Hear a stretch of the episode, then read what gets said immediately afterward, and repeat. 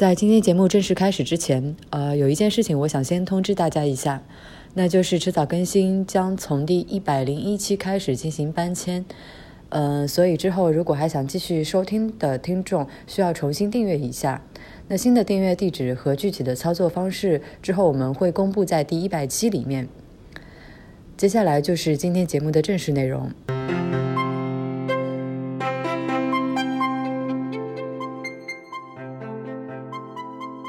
各位好，欢迎收听第九十六期的迟早更新，我是任宁，我是锵锵。嗯，呃，今天我们有一位这个建筑师嘉宾哈，啊，叫做董正萌，正萌你介绍一下自己吧。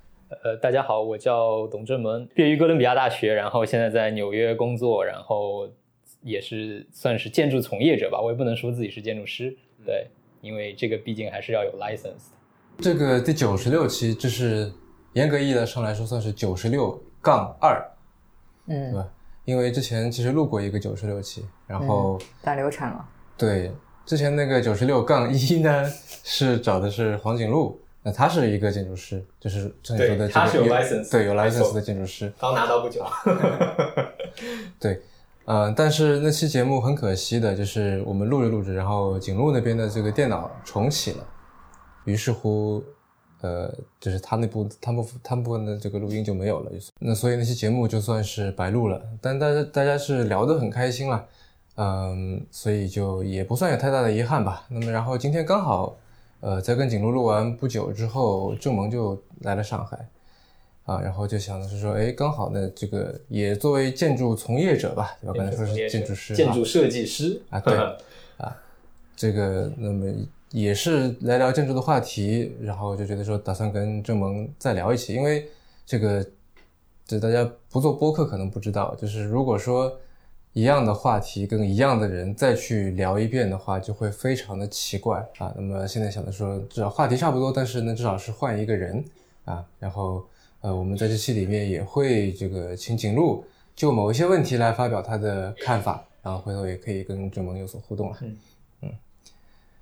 让我想想看哈，那一天跟景路聊的第一个话题是，你觉得什么是建筑？呃，除了说最直观的说某某一栋楼，对吧？这个外形啊，这个功能啊，是你们设计出来的。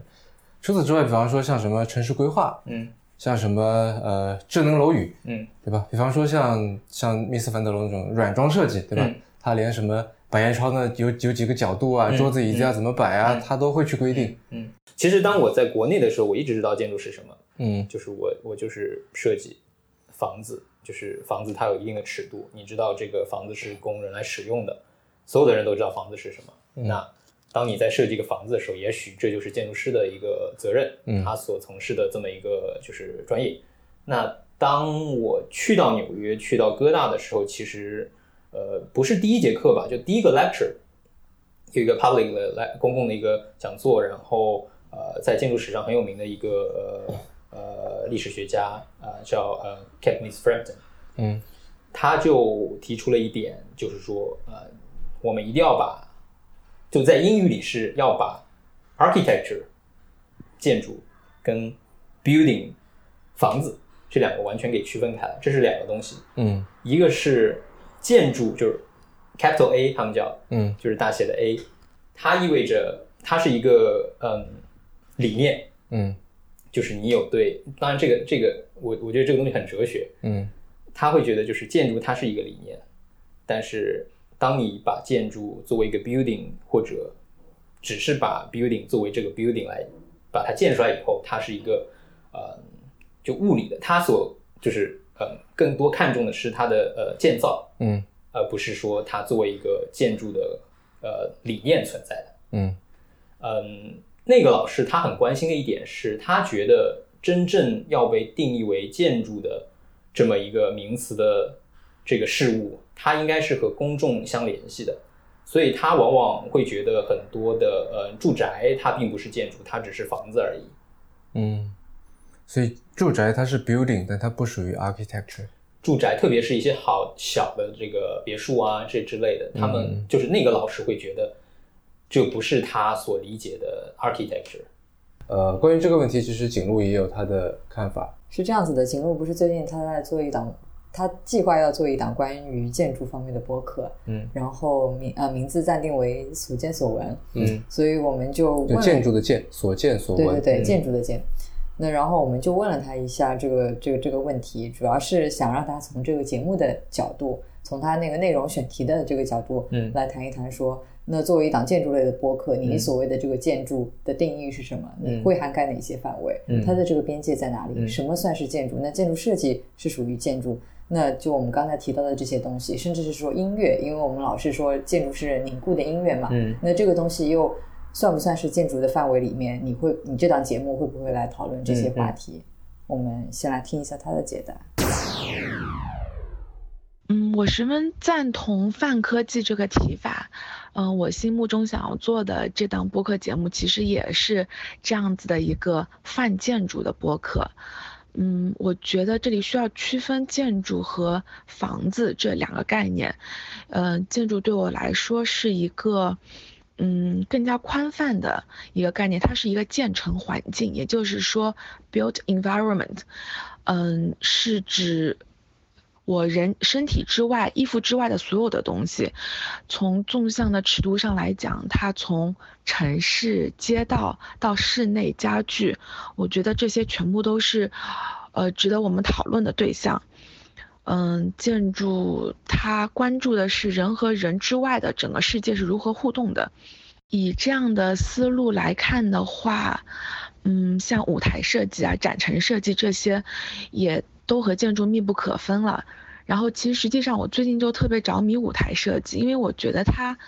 嗯，他先是构造了一个世界，然后又试图去打破台上台下这两个不同的时空的界限，这其实是一个很有意思的空间尝试。所以我觉得，嗯，这个话题其实还是会比较广泛的，会跟很很多事情都有联系。在最开始的时候，他提到了泛科技这个说法嘛，然后这个的话只是呃是这样子的，就是。嗯，迟早更新。我们一直都说它是一档科技博客，但是其实我们做到现在做了九十多期，然后经常会有听众来跟我们抗议，就觉得说你老是聊一些跟科技不是很相关的话题，比如说我们今天聊的这个东西，然后他就觉得说，其实你跟自己所声称的这个科技博客好像不是那么符合嘛，对吧？很多建筑啊也好，设计也好，包括说这个艺术啊、哲学这些话题，其实就不算在科技这个范畴里面。那其实针对这个问题的话，他之前还专门写过一篇小短文，来回答这些人的疑问。就是简单来说的话，我们会觉得说，生活当中的方方面面，无论是建筑也好，还是说这个哲学也好，其实归根到底都是可以跟科技有关系的，而且可能会发生非常密切的这个关系。所以，我们就是严格意义上讲的话，迟早更新是一档泛科技博客。对，那所以这个同样的问题，我也在问景路，就是说。那你要做一档建筑播客的话，那我们就是无法避免肯定会问你这个涵盖的这个范围是什么？你这里的所所指的这个建筑到底会包含哪一些方面？那其实联系到我们刚才在讨论的这个问题，就是说这个呃建筑师他的职责，他到底会会嗯要其实背后是说你理解的建筑到底它的边界在哪里？对的，到底是什么？这样。我听了景路，我觉得。他其实就有一个很基本的观点跟我一致，就是建筑和房子是两个事情。嗯，那哪一个范围大？建筑大？我反而觉得，就首先它是一个包含的关系吗？我觉得不是包含的关系，就它是独立还是就像我我开始的时候说的，我觉得建筑是一个概念，嗯，房子是一个现实存在的这么一个构筑物，嗯。那这个东西可以，就是一个构筑物可以是没有概念的。对，就是我的概念是是指带有公共性和社会性的概念。一个建一个构筑物是可以没有概念的。那所以就导致建筑和房子这两个东西，它不是它没有包含的关系，它有交集，但是没有包含的关系。相当于是两个有交集的一个对一个圆。嗯。但同时我又会觉得这这是两个次元的东西。嗯嗯。就是好像没有办法去比较。嗯。这个一个就是一个。好像你把精神和物质两个东西，两个词可以放在一起比较，嗯，但是这两个所包含的概念好像不能放在一起比较。你是不是在说，好像类似工业产品和艺术品这样的？嗯，也不是工业产品和艺术品，它还是可以比较，因为它都是有一个物质存在在这边的。嗯，但是我觉得建筑，当时我认为啊，当你说到建筑的时候，其实它不一定是一个物质存在，它可以是一种概念的表达。就是现在有很多人做这个纸上建筑，就是。呃，我不会把它当成一个实际的房子啊，去想很多实际的。Archigram 在做的。对对对对 对，Archigram 啊，Super Studio 啊，他们做的都是纸上建筑，他们就是为了表达自己的想法。嗯，就这个是，呃，他只是用了建筑的这个呃形式，但它也是艺术。其实。我觉得建筑，这也是为什么说建筑和艺术其实是相关的，其实都是一种观念的表达。所以像 Archigram，它其实更加像是一个艺术团体，只不过它采用了建筑这种媒介。嗯，呃，当然它还采用到了什么视频啊，对，就是大众认可认知的这建筑这一种媒介来去表达它的一些观念。对你刚刚说的这个，让我想起山本博司有一组作品，他拍的是那个建筑嘛。嗯。然后是世界各地的比较有名师设计的一些建筑，不知道你有没有印象？然后他拍摄的这个建筑看上去都是轮廓非常模糊的，是一些失焦的。然后他其实我觉得想要表达的这个 idea 就是说，他拍的这个东西是 architecture，是一个理念，而不是一个具象的 building。嗯，就好像跟他刚才讲的这个有一点共通之处。其实我觉得很很重要，诶，很重要的一点就是。当建筑作为一个理念的时候，它是可以被传播的。嗯，但是当它就是传播本身就意味着它具有一定的公共性属性。嗯，但它当它只是一个可能我我自己的可能私宅的时候，它并不会被以传播为目的来去展现这个房子。也会啊，像没错，对吧？这就是我觉得，就是因为因为那个老师他其实怎么说呢？呃，年纪挺大了。嗯。但是当你看这个社会的时候，其实很多就是大大师的一些住自宅啊什么的，都会被就是媒体啊各种媒体去去报道。就是其实这个公共性和这个就是可能建筑本就一个房子本身的一个建构，它是它它中间是很灵活的，在这个时代，就所以也就是为什么我觉得这个建筑真的很难去定义什么是什么是建筑。嗯，呃，陈江刚才那那个举的那个例子，我觉得。挺有意思的，因为山本博斯之所以要用失焦来拍，他每一张都是很模糊的。对对对对。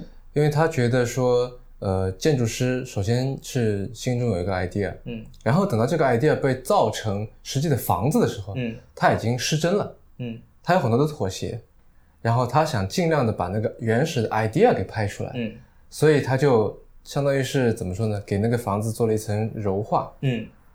把它的细节都给去掉，嗯，所以就是一个大体的轮廓，嗯，一个模模糊糊的感觉，啊，他想把这个东西给传递出来，啊，这是一个。然后第二个是，呃，你刚才说起私宅哈，我觉得这也是一个蛮有意思的一个话题，就是，呃，我前段时间也在想，就是建筑它的这个，就它到底是属于公器还是属于私器？嗯，呃，如果光从一个 building 的角度来讲，嗯。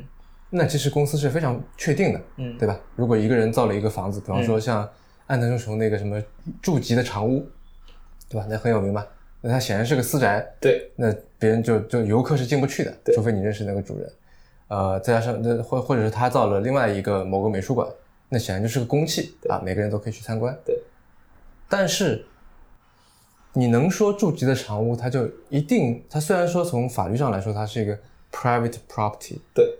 但是，从另一个角度来看，我们如果说过了很多年以后，嗯，来看什么，呃，日语叫非物质文化，叫叫文化财，嗯那个叫什么来着？嗯，就从这个精神遗产的角度来讲，它其实是文化遗产，对对对，它其实是公共的，对吧？它有这么一点公共的属性在那里，那它只不过是恰好是这个安藤忠雄作品，可能你会觉得它是个特例，但是，呃，我们在街上所有那些房子，嗯。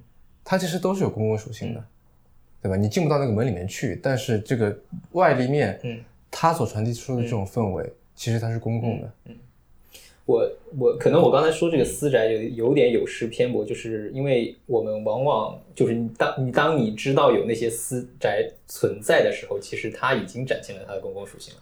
嗯，那呃，我理解的我刚才说的那个历史学家，他的他对这个住宅的定义，因为英语里面叫 housing 嘛，他有说 residential 就是 housing，它的定义是你去看纽约，呃的那些就是 brownstone，他们叫 brownstone，就是那种棕色石材，就是同一种类型的那个就是呃房子，嗯，住宅就是纽约最典型的那些住宅，他不会把那个当成就是建筑，而只是嗯房子，嗯，是因为呃那些住宅本身它是一种产品，嗯，呃你当然它有设计。但是它往往是去一个城市规划所决定的，它的包括面积啊、功能啊、它的高度啊、它立面长什么样子啊，这是一个城市规划一个政府所决定的这么一个产品。我的目的是为了能够解决整个城市这个人口的生存问题，对，包括一些当时的可能一些卫生状况啊等等，就是。这个就是产品最开始的时候，它是有这个也有竞赛，就是请了建筑师去设计怎么样的户型能够解决当时的一些可能呃卫生条件差这些呃这样的一个状况。然后当这个成型的呃我们怎么讲就是原型吧，这个平面的原型出来以后，包括立面的一些原型出来以后，它这个就会被呃无限的去复制。所以当你在纽约的街上走了，其实你多数看到的很多呃，特别是在呃，Bronx 那边，嗯，我也我也更想说，对你你你可以看到很多类型那那个类型的房子，嗯嗯嗯，对，那这是不是有一种好像是叫什么 pop art 不算 art 这种感觉？嗯，不算，我觉得这这是这是一个政策决定的构筑物，但是它毕竟里面还有一些，那那你你也可以说很多我们在说现在很经典的一些什么工业设计啊，呃。呃，就是，它是可能是所谓的呃形式追求功能，追随功能的，难道这个东西就不值得被讨论？它就是属于好像低一等的东西吗？形式追随功能，嗯，形式追随功能其实就并不是低一等的。形形式追随功能在在建筑史上是一个非常非常有非常流行的一个阶段。其实现代主义很大程度上。呃，大家在探讨的都是这个形式追随功能怎么一点？包豪斯吗？对对，包豪斯。嗯，但同时，嗯，可能近一些，也也有一段时间，可能十年、二十年前，有一个呃，普普林斯顿的一个前院长之一，叫呃，Alejandro Zilpalo。嗯，他写过一是一本书，就叫做嗯，《The Politics of Envelope》。就是他觉得，就是你这个什么叫 envelope，就是这个房子它的嗯外形，嗯，它不光是它的外立面长什么样子，就是它那个窗细节长什么样子，它外形包括它的那个长宽高比例啊，嗯嗯嗯，它很大程度就在讲，就是我我建筑内部可能是那个样子的，就不管你里面是什么功能，可能是一个呃办公办公楼啊，可能是一个呃美术馆啊等等，但是你往往是通过呃你的政策。或者是，其实纽约很明显，它有很多那个就是呃法规去规定你的城市界面的你的房子应该是怎么样子，所以它是通过很多政策，包括一些嗯嗯你的一个建筑外形的这个尺度，就是在城市里面应该是起到怎么样一个角色，去决定我这个建筑我的的的的外观的形式应该是什么样子，而不是说它内部的功能来决定它的形式什么样子。这是一一种就是呃有就是有有这么一种类型的人。就是呃观点去表述这个，就是我的形式可以和我的功能相脱离，就是形式它有自己的职责，嗯，我的功能有我的职责，就好像说什么人的外表和内心是应该是就可以是分开的这种感觉。对对对，就是可能就就为什么你可以去整形？嗯，就是哎，你刚才说到这个这个规则哈，我我挺好奇的，那些规则是根据什么东西定出来的？就为什么你的窗就是就得是这样的？为什么它就是得是这个高度？为什么它必须得用这种形状材质，类似这种怎么讲？总有道理的吧？对对对，有道理，全部都是有道理的。对，嗯嗯呃，有一些是经验性的，我可以说，嗯，就是可呃，你在做城市规划的时候，其实有很很多的原则，就好像我们会呃经常会去全去强调，就是你的。呃，城市界面，你的建筑的界面和你你你你街道的比例是一比一。什么叫城市界面？呃，就是它叫 street wall，就是你的，可能中文直译就是街墙，但我不知道，我不知道，我不知道中文应该怎么去。就是路两边的房子，路两边房子的，就是嗯，因为因为当你做一个建筑，它都有红线嘛。红线是什么？红线是你你建筑建造的边界。啊，嗯，就是这个是政府规定的，就是你的建筑只能存在于这个建造红线之内。嗯嗯。那 street wall 常常常就是你紧贴着你的建造的红线起来的那个那个建筑的界面。嗯嗯嗯。那往往这个建就是因为很多建筑的高度都很很不确定嘛，就是你你你可以有很你可以那个摩有摩天大楼，也可以有就是呃可能就是到那个 street wall 高度的那个房子。对。但是它它。很多的房子就会在这个到达 street wall 以后，就是这是他们政府的规划的法令规定的，就是你到达那个 street wall 之后，你要有这个退让，它有这个有退有退让就往后推，啊，像台阶一样的对，像台阶一样往后推，嗯嗯，对，就是其实其实有一部分经验决定，就是它这个嗯嗯 street wall 跟街道的比例是一比一，它是会给人一种比较有安全感的这么一种氛围。安全感，安全感，作为行人而言的安全感，就是，呃，举个例子，你去到一个可能美国中部的一个沙漠，就是无人地带的时候，你会很没有安全感，因为周围什么东西都没有。嗯，当你假设你的周围可能距离你一百米的地方有有那么一些有个小村子的时候，你也不会有安全感。嗯，就是因为你你你觉得那个触手不及。嗯。那如果你开车的时候这样，那当你作为一个行人的时候，那那这种感觉会更强烈。它那个 street wall 是为了去给行人营造这么一个安全的场所，对，空间有空间感的一个场所，而且而且有包覆的感觉，对对，嗯嗯，太高也不行是吧？太高就太高就是会有压抑感，嗯。对，嗯，当然其中会有很多很多的原因，但这我刚才说的是是其中一点比较重要的一点原因，嗯，所以那你觉得刚才我们在说的这些也是？属于建筑的吗？我觉得是属于，嗯，或者说你觉得是，如果说你面对的是一个城某某建筑大师，嗯，然后你跟他说这个，他表示不知道，你会不会觉得说这是你的失职？你作为一个建筑师，你应该知道这些东西？我觉得不一定，嗯，我觉得不一定。首先，这也是为什么我刚才说刚开始说我是建筑从业者、建筑设计师，就是。建筑师这个东西是一个政策，嗯，它是一个法律规定的 title，它是一个就是专业。那能做建筑的人，其实他应该每个人都会有偏向，就是我可能会更，比如有有很多人会做一些小的小型的建筑，很多人去做一些城市设计啊规划，但他们都是能做建筑的人。就是你真的要给建筑下个定义，我觉得建筑就是。它就是跟人类学息息相关的，就是给人制造场所。昨天我们也聊简单的聊过嘛，嗯，对吧？我跟你说了一个很很 很阴谋论的这么一个话，就说，呃，建筑师的职责是什么？就是当然也是，嗯，也是就是别的一个，就是嗯学者所讲的，就是他觉得就是呃，首先，嗯，开发商可能嗯有一有一个有一个项目，对。那嗯，建筑师的责任呢是嗯，OK，我告诉你，你这个项目，但但那个开发商不知道我这个项目有什么问题，嗯，那只是让我有这么一个项目，那建筑师职责的是，我假设你这个项目有这么一个问题，那我来去帮你解决这个预设的问题，因为是我假设的问题，所以我肯定能够解决。当然，这个问题本身会让就是一个开发商觉得 OK，好像的确我是有这么个问题，那。开发商当然会找一些什么咨询团队啊，嗯，就是就好像一个一个美术馆在逛展的时候，有一个人经过，哎，我觉得这个艺术品不错，嗯，那那些咨询团队说，哎，我觉得这个问题好像还蛮有道理的，那那就就是按照这个逻辑去去做这么一个项目，很阴谋论啊，我觉得。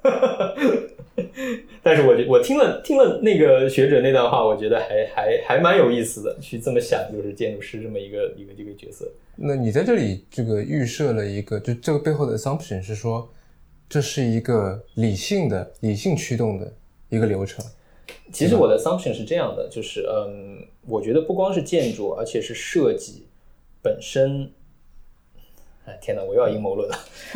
设计本身就是一个嗯，我在提出一个本身可能并没有的问题，嗯，或者说嗯，我的确总结出了一个可能你看上去显而易见的一个问题。那我解决了以后，我只是解决这个问题，但是设计它没有未，就是没有考虑到未来的问题。嗯，往往它是解决当下。嗯，但是当人他的当下被你这个设计的产品所改变了以后，其实他是对他的未来的很多行为啊等等都会都会产生变化。其实例子很多，嗯，就是你比如我平常用的手机 APP，其实改变了，就一个社会意义的角度上，也改变了很多人出行的习惯，对不对？嗯那这个出行习惯习惯的改变，其实会有后续的问题产生，嗯但是设计本身它不会去讨论这个，它解决了当下你有的问题。哎，但是我在我的理解，设计是一个连续的过程。你你说是不停的去解决，对，不停的去迭代这个问题。如果有新的问题，那我就再继续。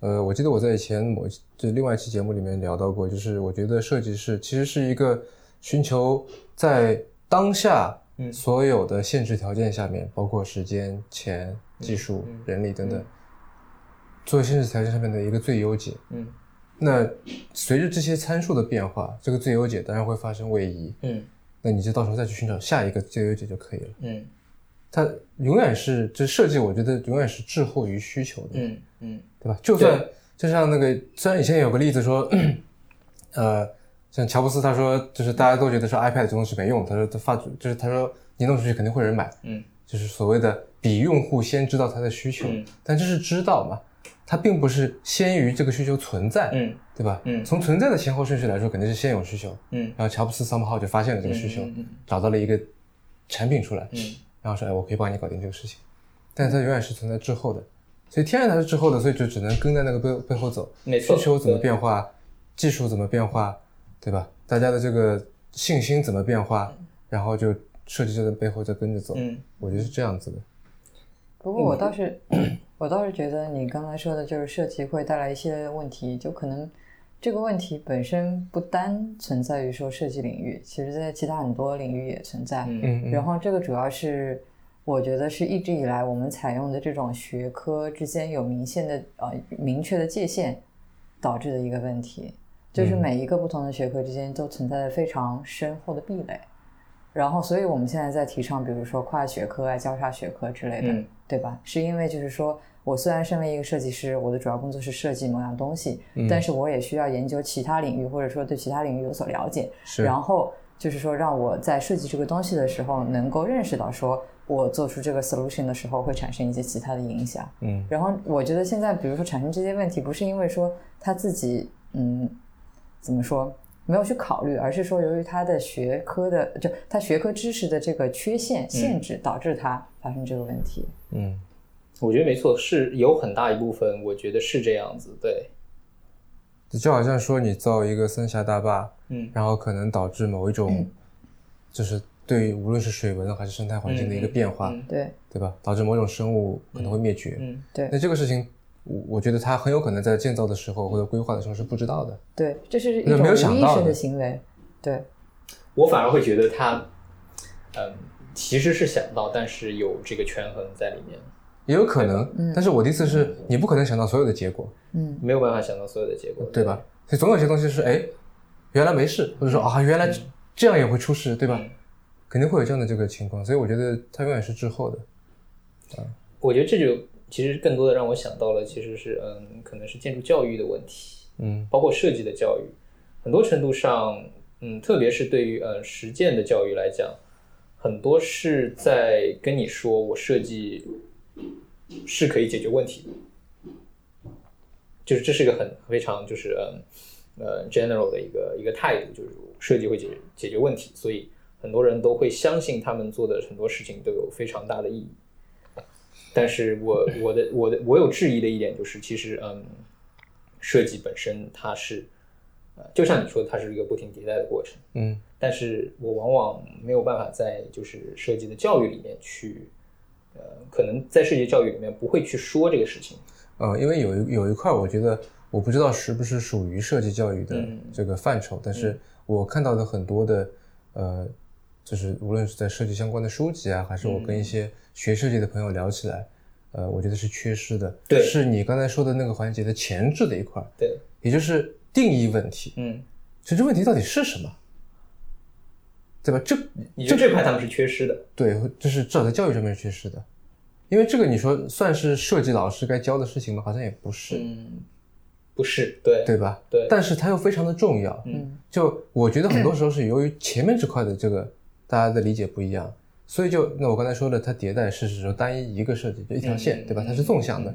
如果我们横向去看的话，那可能对于某一个问题，嗯，有一万个人在做设计，嗯，推出了两万种产品，嗯，那他们其实就像好像这个呃生物进化一样的，对吧？那在同样这个环境下面，他们去优胜劣汰，嗯，然后最后可能有一个最精准的，或者说最受时代宠爱的。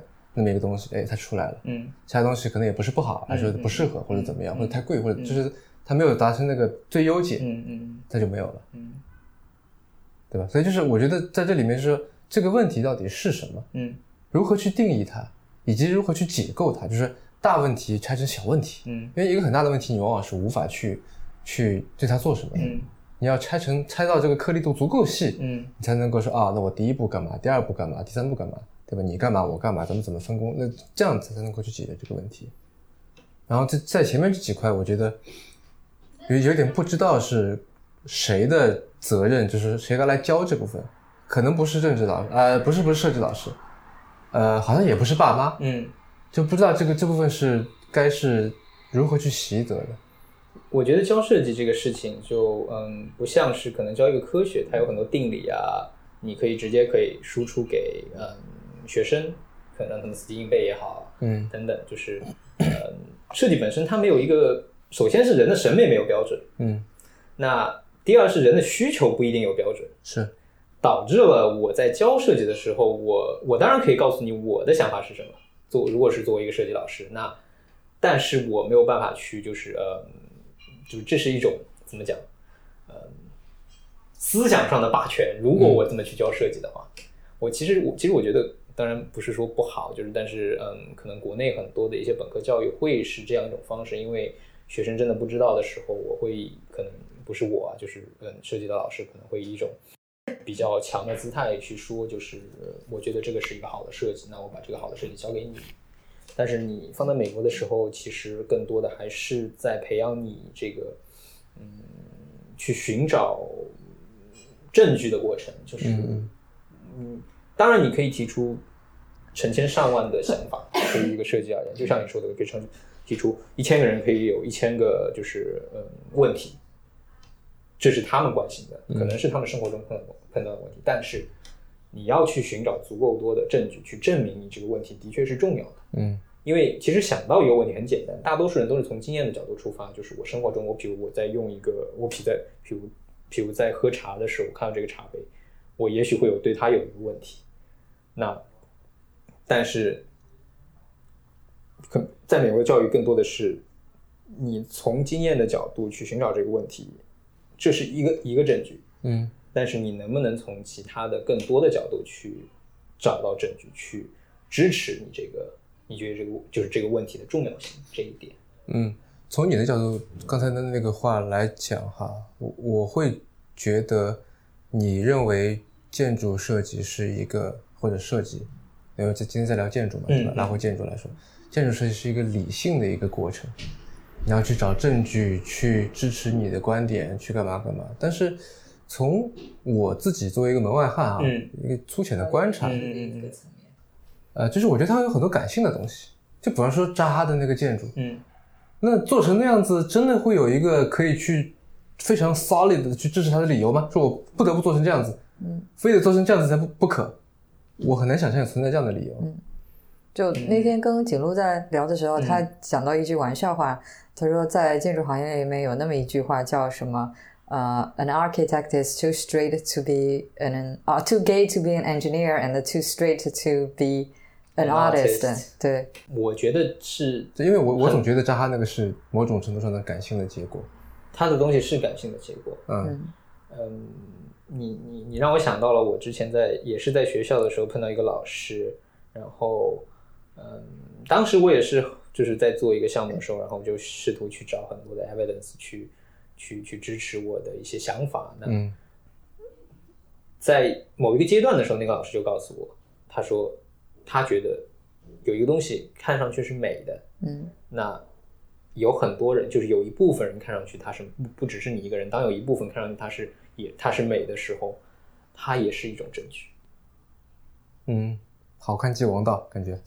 对，就是因为你去看产品，但是其实我我我是我是认为，就是这个美，这个审美本身是因为当代的传媒的发展。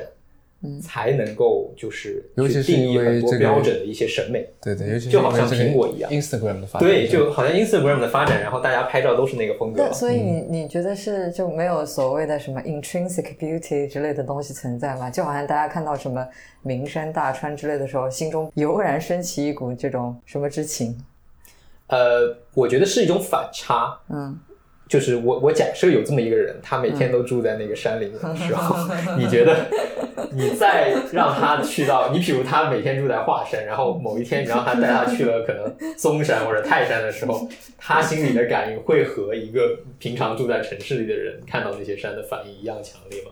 不，不会。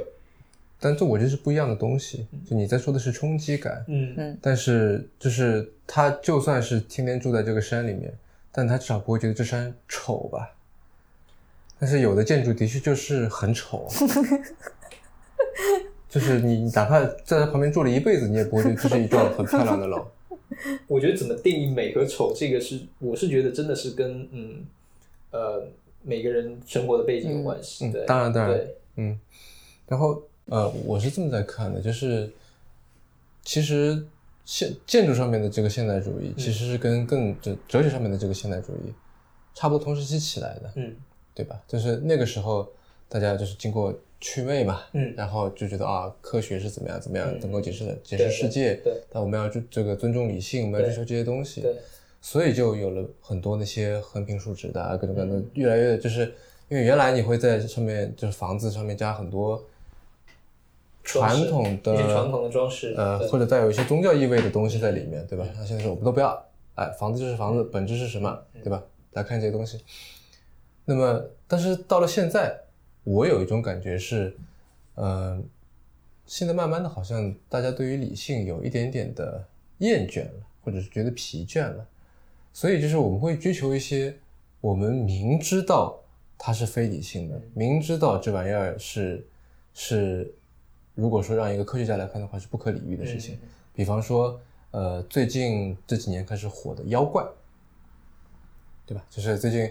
至少说，呃，我自己就收了好几本书了，妖怪的这个，像这个呃刘志成画的《入夜时》那个图册，然后前段时间还买了一套叫《台湾妖怪图鉴》。哦，我听说过那个。然后还有像，就就很多吧，我也很喜欢看那个 这一类的。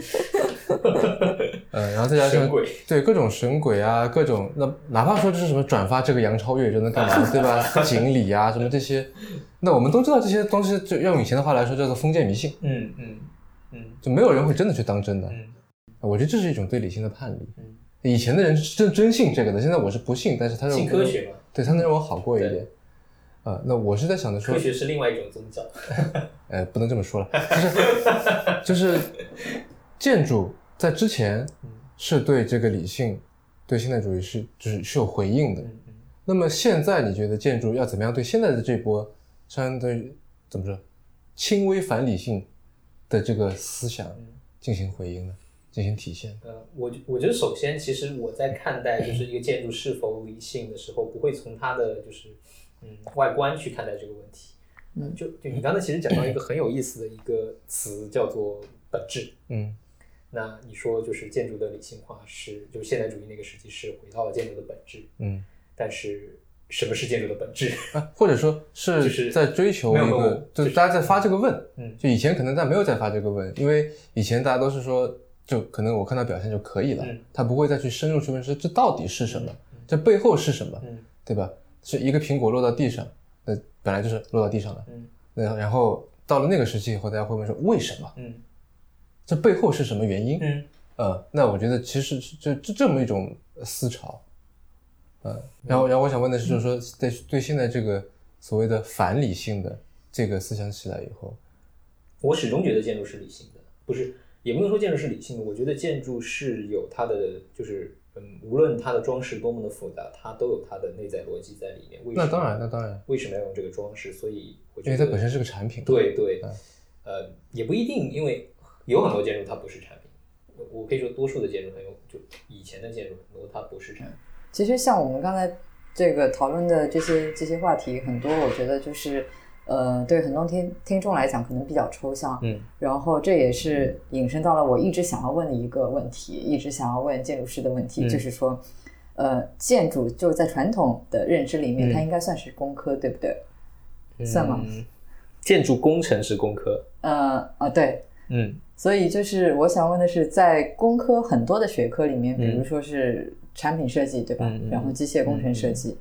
但是好像唯独只有建筑工程设计，或者说是那呃，我们泛泛的来讲，好了，建筑设计，它是最最容易上升到哲学高度的，这是为什么？就是我有很多形而上的东西。我给你举个例子，就是嗯呃，往往在国内的大学建筑有很多建筑院校，它的建筑系会跟它的土木工程系是捆绑在一起，嗯，会把当当成一个工科学院。对。但是你在在美国，呃。欧洲都不一样，欧洲很多的建筑院校会把建筑当成艺术，就是他们会强调很多手作，嗯，就是做木匠啊等等一些一些东西，把它当成一个艺术品啊。这也是为什么欧洲很多的嗯，它的一些建筑的项目会比较小的 scale 小尺度。那在在美国呢？嗯，就是就我的一些经历而言，我会觉得美国的那些院校，它更多的是把建筑这个学科当成一个社会学科来看待。嗯，或者这么来讲的话，就是在建筑设计领域里面，你能够找到像这个 Super Studio，还有包括说我之前刚刚就是说知道的一个叫做 Cedric Price 的人，他设计了那个欢乐宫的这个东西，也是一个没有实体存在、没有被造出来的一个建筑。那你可以找到，对，你可以找到这样子的这个大师的存在。但是在其他领域的话会比较少，就是说你没有找到，你很难找到一些他的作品非常能够呃怎么说包含深刻哲思的那么一些大师，但是在建筑领域可以说是不少的。然后就是我想问，这是一个为什么？我觉得跟建筑的起源有关系，就是我我所定义的建筑就是嗯。可能刚开始原始人做的那些遮风挡雨的那些什么洞穴啊，一些小的构筑，我不会把它作为一个建筑来看待。那，嗯，什么是世界上的第一个建筑？我觉得就是埃及的金字塔。那为什么它能够成为一个建筑？是因为它有它的权力体系决定了，而它不仅仅只是一个形式，它是由它的权力体系决定的。它需要有这么一个构筑物的存在，就是它跟权力，它有建筑物之所以成为建筑。是因为它始终跟权力相捆绑，是，嗯嗯，这个其实我也问了一下景路，嗯嗯，然后他发给我两段回复，我们要不听听看？啊，好啊，嗯。建筑有它的学科特殊性吧，因为建筑设计这门学科的话，嗯，拆开来看，建筑是属于工程的那一块，然后设计的话，它其实是，呃，艺术，呃，层面上的。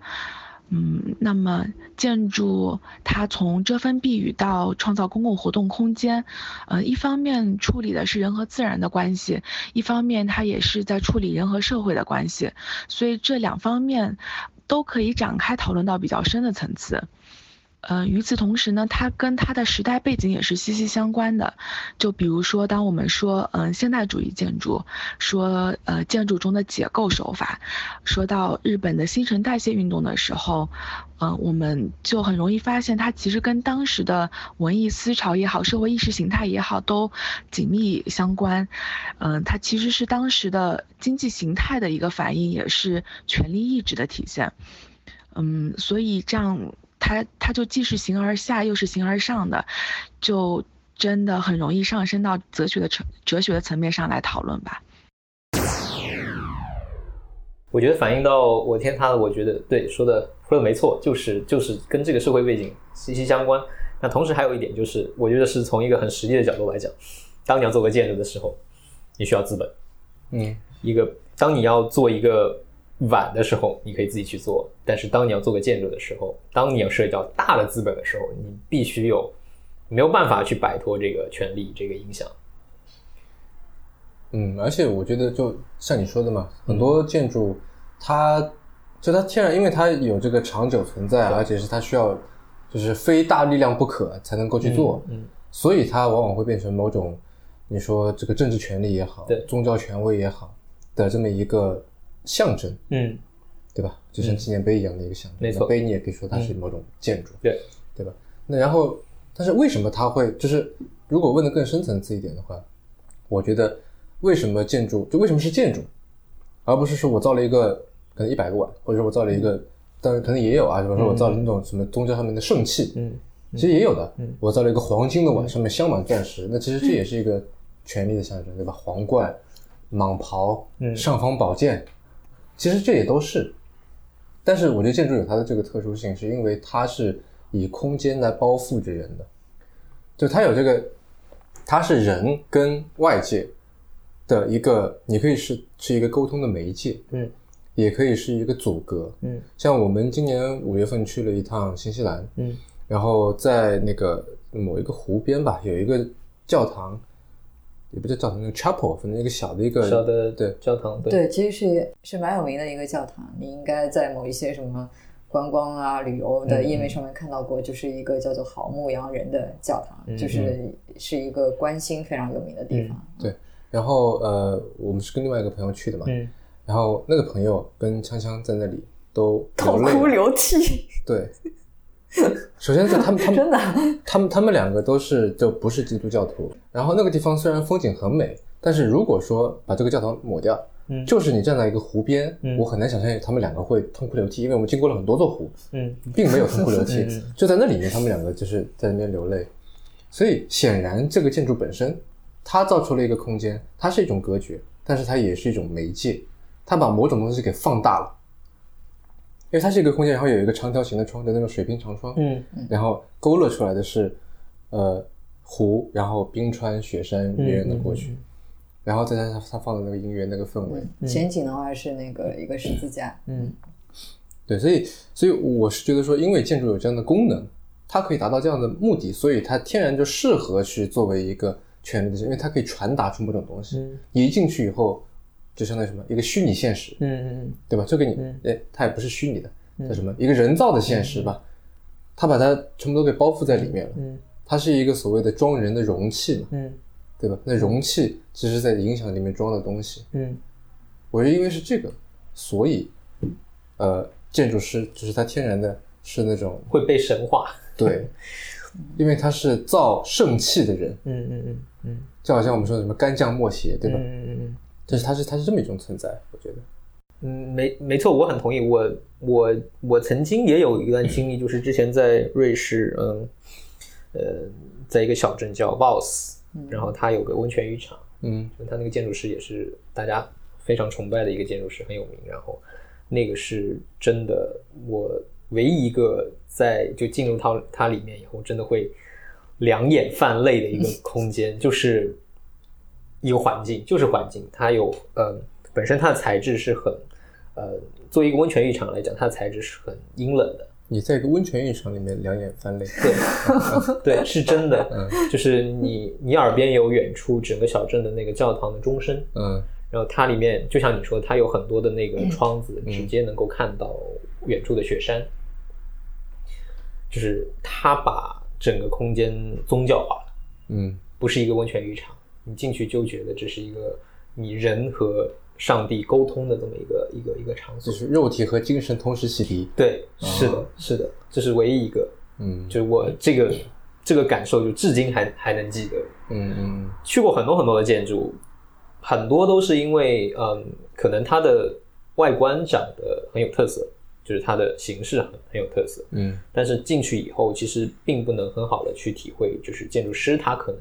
建筑师可能他自己构筑了这么一个呃系统在里面，空间的也好，功能的也好，但是很，我敢说就是，就我自己的体验而言，而言就是绝大多数我是没有那个感觉的，就是，就是我觉得建筑师有的时候会缺乏跟普通人沟通的这个嗯能力，嗯，艺术家有的时候也是这样，嗯，但是艺术家往往他有个特色就是他有很多艺术家能够去。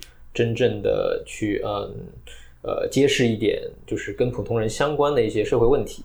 那那个时候，当你知道这个艺术呈现这个社会问题的时候，你会去激发普通人的想象，而导致你和这个艺术品有共鸣。但艺术，但建筑，嗯，又回到看之前的话题，就是建筑师解决了一个他自己提出来的问题。那这个他自己提出来问题，到底是不是公众所认可的问题的。嗯，这是这是有个有个有个问号在里面的。对你说起公众，其实让我想到另外一个可能来回答锵锵那个问题的一个一个角度哈，就是就我们现在还很大程度上处于福柯所说的这个规训社会啊，对对对，没错。嗯，那在这个是这种社会里面，就是我们到一个地方要要遵守不同地方的这个规矩。嗯，你在家里面，就我在前两期节目里面聊过，就在家里面家有家规。那你去上班，那上班有上这个公司单位的规定。你到医院应该怎么样？嗯，对吧？你比方说，甚至有的东西不知道算不算建筑，比如说火到了火车上了，嗯，你应该怎么样？对吧？像日本，你到了那个这个电车里面，你要把手机切换成叫 manner mode，就是 manner mode，对，它是有 manner 的。对。那么，呃，你到了一个什么警察局该怎么样？监狱该怎么样？那然后这些东西，它是以建筑作为边界的，对吧？你进进门、出门、开门、关门，那。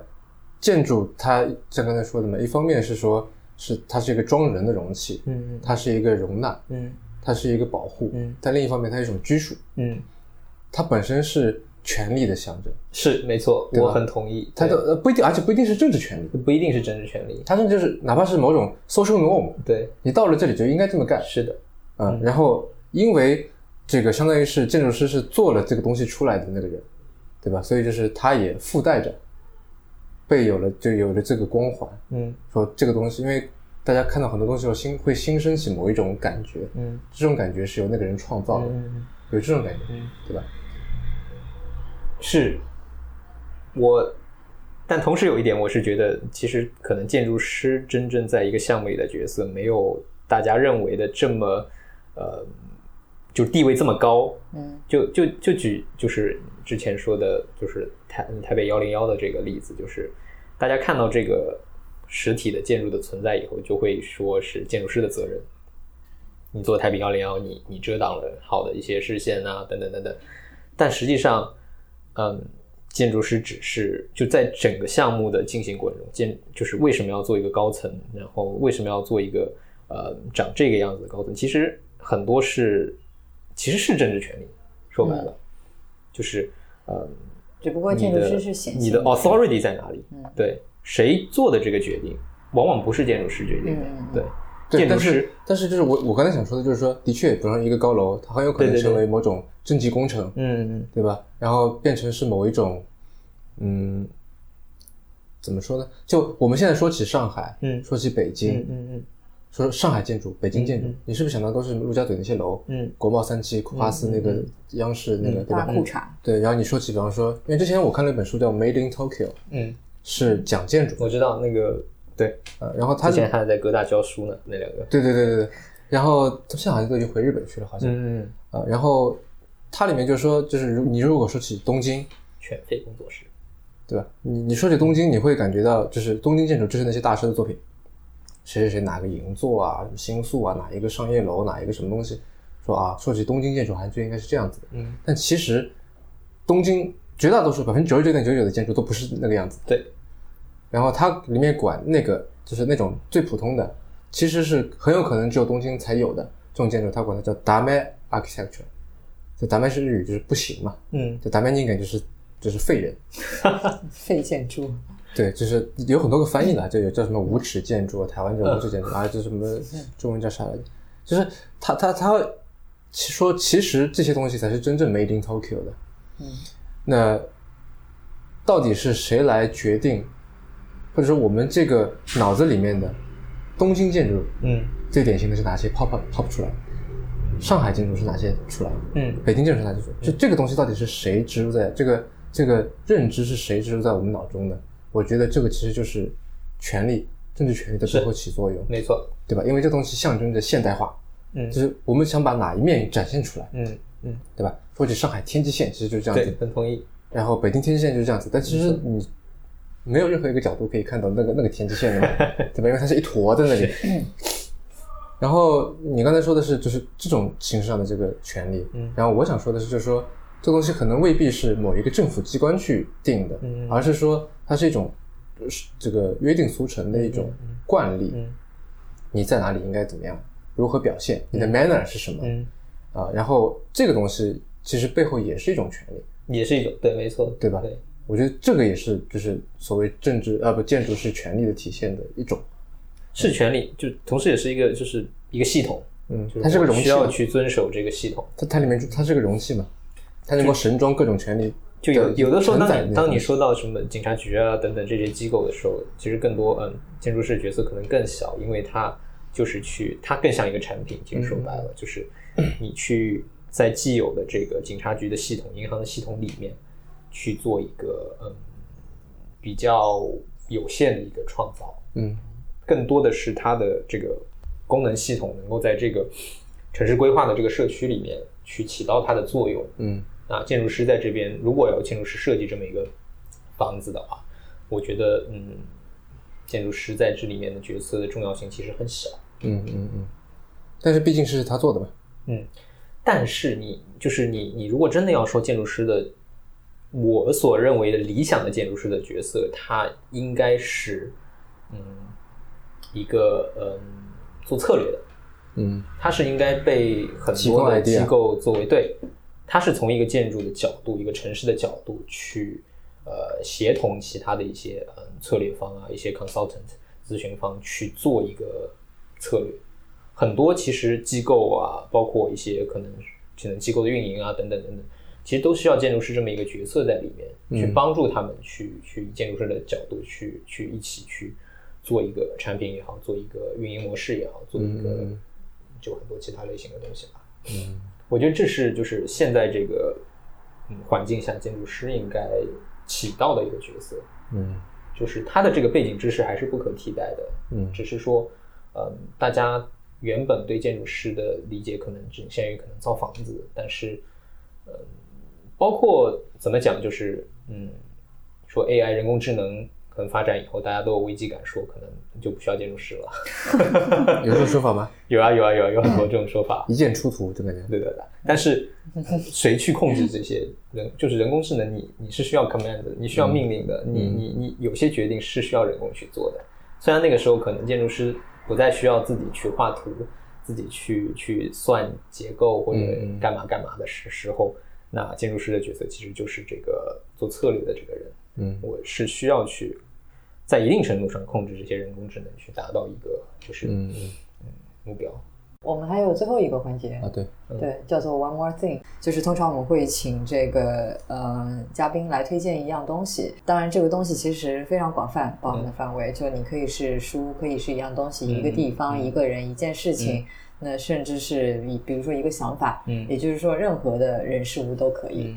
那我就嗯推荐一本书吧。经常会翻看的一本书，可能现在没有带在身边，就是呃，我原来哥大学校有个老师叫 Mark Wigley，然后是个学者，建筑学者，然后他写过一本书叫做 Are We Human？就是我们是人类吗？嗯，一本很小的小黄书，就是就是尺寸很小，然后就大家特别喜欢看，因为为什么就字大，然后页数少，然后尺寸小，平常放在口袋。